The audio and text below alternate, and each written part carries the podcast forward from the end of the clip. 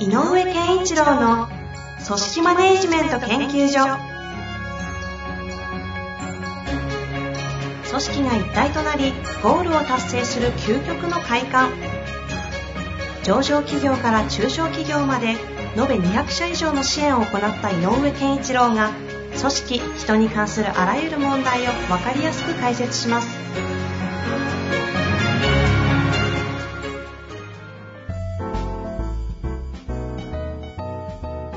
こんにちは、遠藤和樹です。井上健一郎の組織マネジメント研究所。井上先生、よろしくお願いいたします。よろしくお願いします。さあ、今日のご質問、早速いきたいと思います。今日はですね、はいえっ、と、最近若い社長多いな。えっ、と、28歳ほう。経営者となっています。えー創業から3年経ちましたが、孤力の強いメンバーが集まり、明確な一つの事業をコミットするのではなく、様々なプロジェクトや案件を各自が責任を持ってコミットする中で売り上げを作ってきました。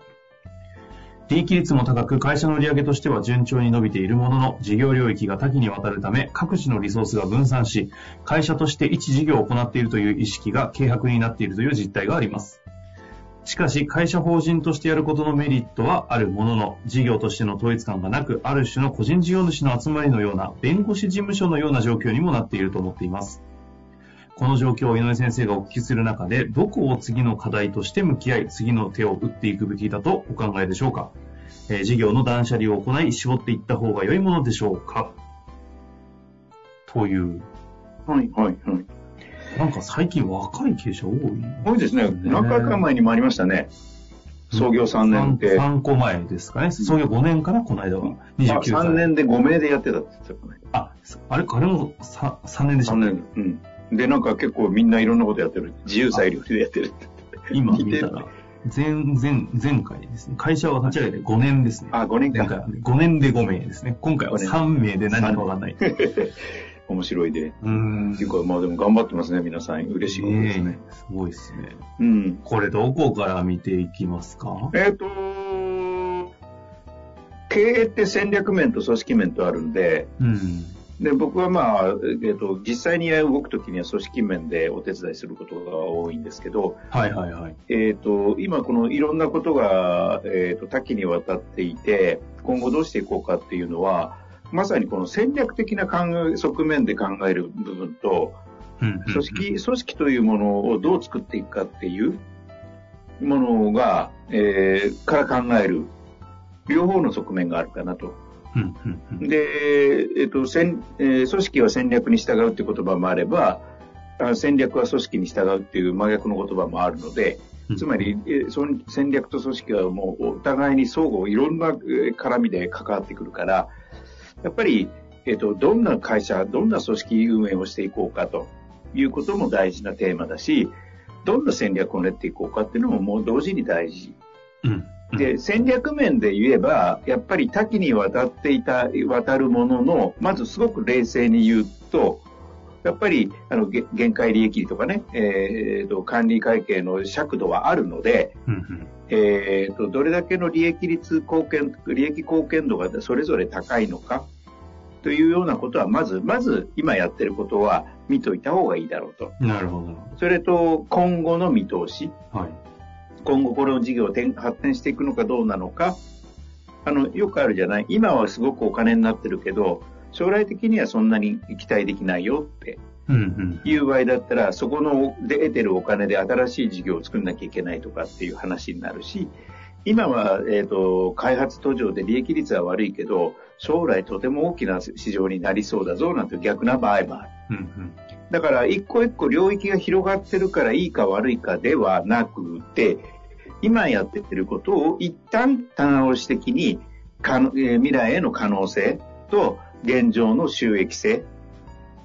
でえーと取り、なおかつ、えーそこに対して生産性、つまりこう、すっごくひ多くの手間がかかりすぎているのかとか、うんうんうんそういうような、まあ、生産性、効率性みたいな、この3点の側面でそれぞれの事業はまず一回見た方がいいと思います。なるほど、なるほど。うん。で、えっ、と、あ、これはいずれこの事業についてはそんなに、あの、次、これ以上拡大する方向じゃないなとかね。いうのがあれば、えっ、と、その視点でもうそこは見といた方がいいし、うんうん。です。で、こあとは、あの、もう一個戦略的に言っても、まさにこの人が気になっている、やっぱりリソースをと集約して、えっ、と、いあの、事業数絞って、焦点を絞って、集中して、えっ、と、力を注いだ方が、よりさっき言ったか未来への展望から、えっ、と、収益性、それから生産性、この3点が、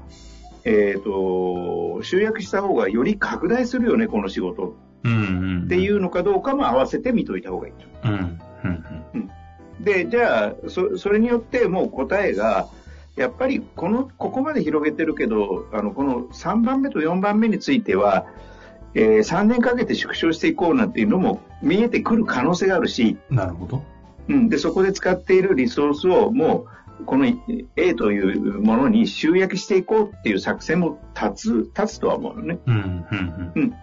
だから、そういう戦略側面で、えっ、と、見たときに、今その中核となっている人たちで、えーじあの、なんていうのかな、えっ、と、制限設けず自由な意見交換をして、えーどうしていこうかっていう話をしとくというのが一つの、今やるべきことかなと思なるほど。う。うん。まず一つね。まず、棚卸しをして。うん。で、じ収益性、展望、未来への展望、ひ広がりとかね。それと生産性。この3点の視点で、どんな状況かというのをそれぞれの事業に関して、えっと、いいだ悪いだという、それに評価をするというんじゃなくて、いいだ悪いだではなくて、どういう状況かを、そのコアになってる、えっと、主要メンバーで、えっと、共通認識を持っておくっていうのが大事じゃないかなと思う。で、そこを追求していると、おのずと、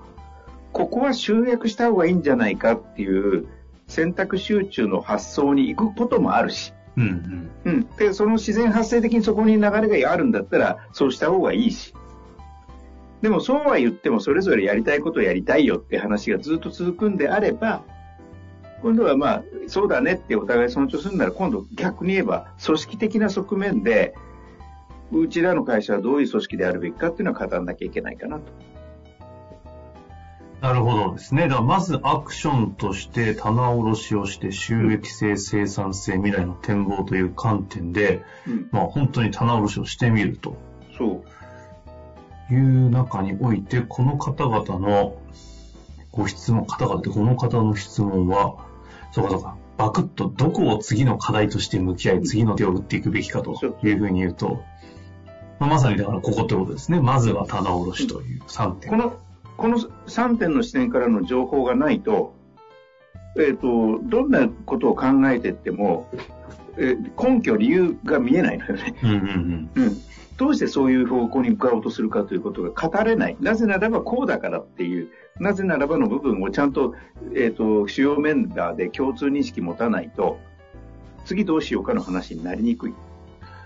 あの、5年、創業5年から5名ので結構うまくいってます。でもビジョンミッションとかを掲げなきゃいけないみたいな話はいが3回前かな。はい。えっ、と、あったと思うんですけど、あの時はなんかその質問がビジョンミッションだったじゃないですか。うん。今回って何から手を打った方がいいかなっていう話で言うと、ビジョンミッションとかではなくて、まさにこの棚卸しをしたことによる収益性、生産性、未来の展望を見ろってことでしたけど、うん。ぜ一番目にね。はい、一番目に。これ、ビジョンミッションというか価値観とかコアみたいなところを改めてもう一回見ていこうっていうのって、この棚卸しで言うと未来の展望的なところに入るんですか？それとももう別の話ですか？棚卸しの後にやるべきことなんですか？えっ、と、事業展開上今3つの視点で見た上で、今大事な我々のコアは何かに行かなきゃいけないのよ。ああ、なるほど。うん。ほんで、我々はなんで集まったっけ？で何がしたかったんだっけ？っていうの中、いう中で言うと、そろそろ世の中に対して何の価値を提供して収益を上げていこうとしているのか。つまり、この間も言った、我々は何者であるかを語らなきゃいけない。これが組織面で語りましょうって言いたいのね、一応とりあえず。分けるなるほど、なるほど。そう、うん組織とうん事業戦略的な観点で分けていってるんですね。経営この、この二つがガチャンってなった時に、いや、こうしたいんだからやっぱりここは変えようなのか、いや、そもそも集まったのは、例えばね、みんなで個人事業者の集まりでも構わないから、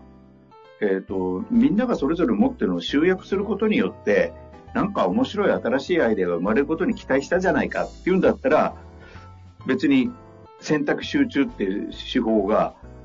えっ、ー、と、唯一の正しい方法じゃなくなるね。うんうんうんうん。うん。ただ、このまんまだと、みんなでせっかく持ってる知恵を集めて、新しいアイデアを生むということが欠如しているので、そのために集まったんだから、そのためにどうするかって考えたときに、みんながバラバラに動きすぎてるから、その意味で少し集中しよう。っていうんだったら、それはそれでいい。文脈ができる。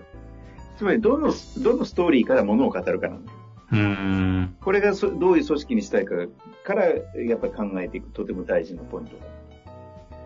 なるほどですね。これもう常にでも会社やってるとどこから考えるか。頭持ってかれますよね。えっと、うん。で、まあ、昨今ね、この去年今年になってると、はいはいはい、倍率が低下して、うんうん買い手市場になっちゃったり、突然なってたりするけれど、うん、いずれにしても労働人口が減っていく中で、企業を拡大していこうと思ったら、うんやっぱり求心力ってすごく重要なのね、会社。うんやっぱあの会社と働きたいとか、で、例えば、業務委託でフリーエージェントの人と契約するにしたって、ああ、あそこの仕事やりたいよって思ってもらわなきゃいけないとしたら、さっき言う我々は何者であるかっていうのが大いに語るべき時代になってるのね。ああ、はいはい。かつてと違って。だから、あの会社はこういうことを大切にしてくれるし、こういうことをやろうと、こういう発想を豊かに持ってる会社だから面白い。で、社会のためにもなってるとかね。うん。全然営利主義じゃないのに、すごい活動は営利主義じゃないのに収益性が高いとか、やっぱそういういろんな複合的な価値で、えっ、ー、と、人が、あの、なんていうのかな、えー、それこそエンゲージメントを高めて近寄ってきてくれるかどうかの差になってくるので、うん、事業拡大をしようっていうんだったら、必ず事業拡大以上必要なのは人材の確保なので、うんうんうん、そうすると、今からの時代で言うと、若い人たちも、この会社に価値があるかどうかっていうことをすごく気にするので、やっぱりそれが語れてないといけない。うんそのそれというのは？価値とか、えっ、ー、と、私たちは何者であるか。この棚卸しをした収益性、生産性、未来の展望というところだけでは語れないものを、語らなきゃいけないってことですね。で、それを語った上でもう一回さっきの3点の視点で見たときに、だとしたらこの事業はやめようっていうアイデアも生まれるし、これもっと広げようよと、このジャンルもっと特化してなんか他のアイデア生もうよとか、なんか、あの、方向性が見えるんだと思うんだよね。両方からアプローチすることで。うん、というわけで、はい、まさに整理されましたし、きっとこういう方々はあの自分たちでこういう話を聞くと考えれるんでしょうからね。うん、だと思いますよ。だって3年でそこまでの事業展開してるんですもん。ぜひちょっと一度取り組んでいただいて、はい、そこから出てきたね、課題をまたシェアしていただけると、なんかより発展的に、この番組としてもね、いろいろ試行錯誤できますので、質問お待ちしております。はい、お待ちしております。というわけで、井上先生、ありがとうございました。ありがとうございました。